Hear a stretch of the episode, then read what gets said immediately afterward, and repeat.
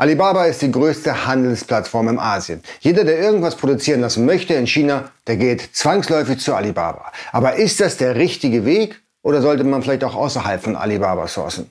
Die Antwort nach dem Intro.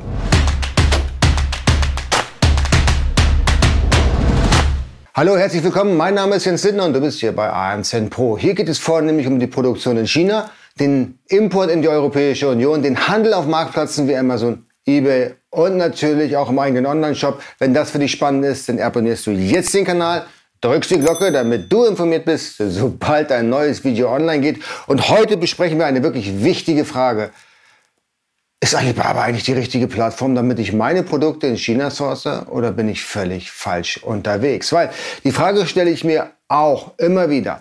Jetzt, wo alle Händler alle Händler, die in irgendeiner Form was produzieren lassen möchten, in China oder in Asien oder wo auch immer, die rennen gleich zu Alibaba und gucken, ob sie da das richtige Produkt finden. Aber gibt es nicht auch noch andere Plattformen, wo man sourcen kann? Weil wenn alle auf Alibaba sind und alle Fabriken sind auf Alibaba, ist es denn nicht irgendwie klar, dass die Fabriken sobald Alibaba-Anfragen kommen, gleich einen ganz anderen Preis nehmen, also viel, viel höher, weil sie ja wissen, naja, hier sind ja sowieso alle Händler und hier können wir den Preis diktieren, weil Alibaba ist unser Spielplatz und nicht der Spielplatz von den Händlern. Dazu muss ich eins sagen. Nein, das ist nicht so. Weil dadurch, dass alle Händler auf Alibaba sind, gibt es da natürlich auch einen enormen Preisdruck und der Markt ist absolut transparent. Stell dir das einfach so vor wie bei Amazon. Wenn du deine Produkte auf Amazon verkaufst, und du hast Wettbewerb in deiner Nische, dann bist du maximal transparent, weil der Kunde, der auf Amazon unterwegs ist, der kann ganz einfach deine Produkte vergleichen. Und dabei ist es völlig egal, ob deine Knoblauchpresse, ob deine Powerbank ein anderes Label drauf hat oder nicht. Der Kunde ist nicht deppert. Der Kunde weiß, das ist die gleiche Powerbank, die gleiche Knoblauchpresse, bloß mit einem anderen Namen drauf. Das heißt, er kann schon sehr gut vergleichen. Und das gleiche passiert nämlich auch auf Alibaba. Alle Käufer, ja, die auf Alibaba irgendwie sourcen, die wissen doch, dass das alles das gleiche Zeugs ist und oftmals sogar von der gleichen Fabrik kommt. Was tun denn die Fabriken, wenn man mal ehrlich ist? Die Fabriken kaufen ihre Rohstoffe, haben da Handelssitten sitzen an der Fertigungslinie, die die Sachen zusammenschrauben. Ja, das ist kein großes Kung Fu. Und deswegen ist die Qualität immer gleich, die Produkte sehen immer gleich aus. Und am Ende des Tages ist es das gleiche Produkt. Und daher ist ein, eine Fabrik, die auf Alibaba handelt, maximal transparent. Und die kann sich nicht leisten, zu hohe Preise zu nehmen, weil sie glauben, oh, der Kunde, der kommt ja so auf Alibaba und den kann ich meinen Preis schon diktieren. dem ist nicht so. Und dann gibt es noch die Alibaba-Absicherung. Auf der einen Seite überprüft Alibaba alle Händler, die auf ihrer Plattform listen, ob sie tatsächlich auch real sind, ob alle ähm, zumindest Grundvoraussetzungen erfüllt sind, um überhaupt Handel zu betreiben. Also eine Exportlizenz, eine Businesslizenz und so weiter und so fort. Und ohne dem kommt man gar nicht auf Alibaba drauf. Und dann natürlich auch noch, dass Alibaba für den Händler für die Fabrik eben nicht besonders günstig ist. Die Fabrik muss schon ordentlich was bezahlen im Monat beziehungsweise im Jahr. Also alle, die auf Alibaba sind, die meinen es ernst, die wollen wirklich ernste Geschäfte machen. Also Betrüger eher weniger. Und dann gibt es natürlich für jeden Käufer, der auf Alibaba Handel treiben möchte, die Möglichkeit, die Bestellung abzusichern über die sogenannte Alibaba Assurance. Hierzu habe ich schon Videos erstellt, da hat sich auch nicht so viel verändert, deswegen kann man sich auch die älteren Dinger von mir anschauen. Also eine Menge, Menge Vorteile auf Alibaba. Aber was ist jetzt mit anderen Plattformen? Ja, macht es denn auch Sinn, auf anderen Plattformen zu handeln? Vielleicht, weil ich da als etwas kleinerer Kunde ernster genommen werde?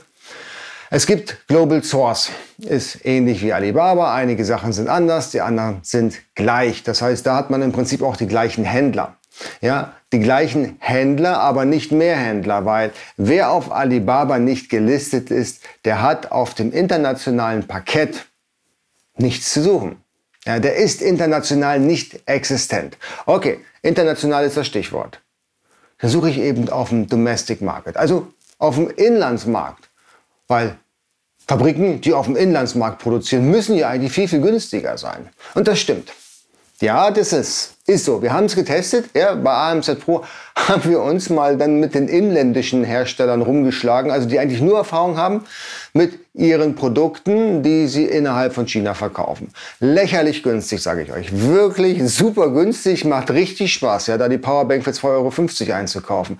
Aber du kannst sie einkaufen.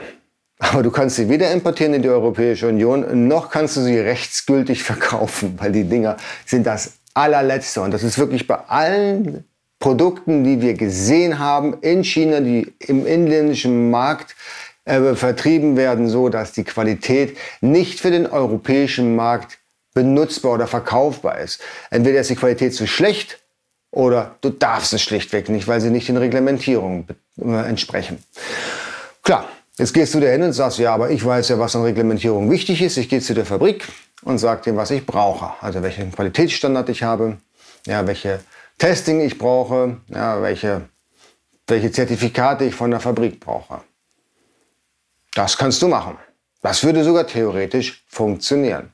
Aber bis du diesen Weg gegangen bist, dem Hersteller beizubringen, wie Produkte für die Europäische Union auszusehen haben, sind zwölf Monate im Land. Ich weiß nicht, ob du so lange warten kannst. Ich nicht. Und dann bist du der Erste, für den die Fabrik etwas produziert in einer Qualität, die sie wahrscheinlich vorher noch nie produziert haben. Ich weiß nicht, ob du gerne Patient Nummer eins sein möchtest. Ich nicht, weil ich weiß genau, was mich erwartet.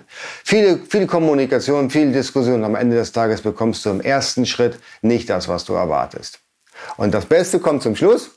Wenn du alle Reglementierungen einhalten willst, dann wird der Preis auch bei den inländischen Fabriken so exorbitant steigen, dass du hättest gleich bei Alibaba sein, bleiben können.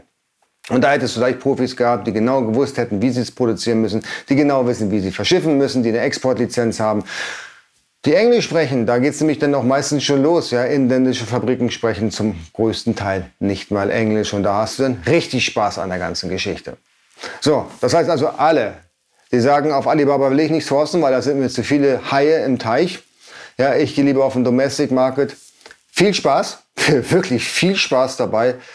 Nach einem halben Jahr kommt ihr zurück mit der blutigen Nase und äh, geht trotzdem wieder auf Alibaba suchen, damit ihr eine Fabrik findet, die das herstellen kann, was ihr erwartet in der Qualität, die ihr benötigt, mit allen Tests, die erwartet werden in der Europäischen Union, damit ihr nicht direkt und ohne über loszugehen ins, in den Knast wandert.